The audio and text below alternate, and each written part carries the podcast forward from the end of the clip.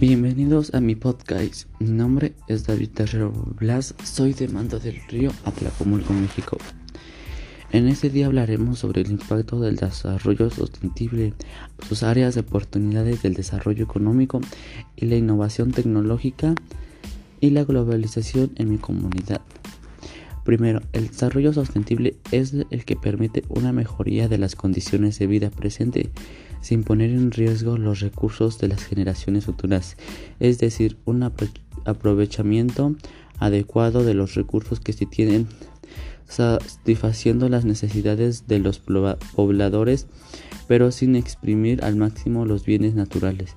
Para que exista el desarrollo sostenible es, se necesitan tres elementos fundamentales, una sociedad, un medio ambiente y una económica. Las tres áreas deben convivir de una forma armonía y la sobrevaloración en algunas de ellas podrían pasar de la causa de desastre.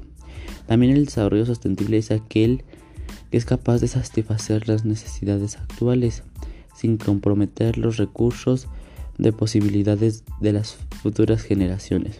¿Cuáles son las características del desarrollo sostenible? Una de ellas es promueve la autosuficiencia regional, la segunda es reconoce la importancia de las naturalezas para el bienestar humano.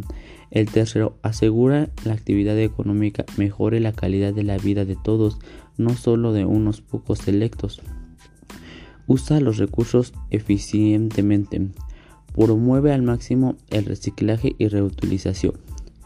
Bueno, también las áreas de oportunidades de mi comunidad es la floricultura orientada al cultivo de flores, plantas ornamentales en una forma industrializada para uso decorativo.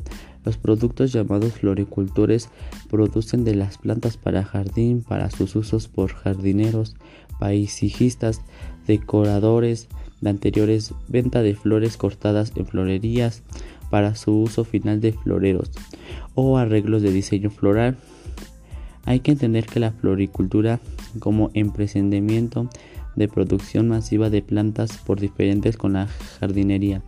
Estos son los últimos, son quienes hacen sus, los productos de floricultores.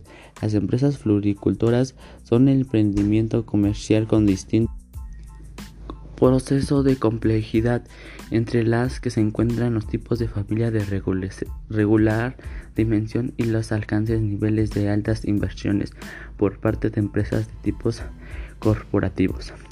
Ya que en, mi comunidad y en la comunidad vecino San Lorenzo Tlacotepec la mayoría se dedica a los invernaderos de plantas y están solicitando muchos ayudantes. Segundo, es la agricultura, destilando a cultivar la tierra y cuya finalidad es obtener productos vegetales como verduras, frutos, granos y pastos para la alimentación del ser humano o, o animales, ya que por acá siembran el maíz, la avena, en mi pueblo la innovación tecnológica no ha avanzado mucho y el clúster creo que son los invernaderos, ya que muchos están asociados con otros invernaderos, ya que personas de invernaderos están asociados con otros, con otros dueños.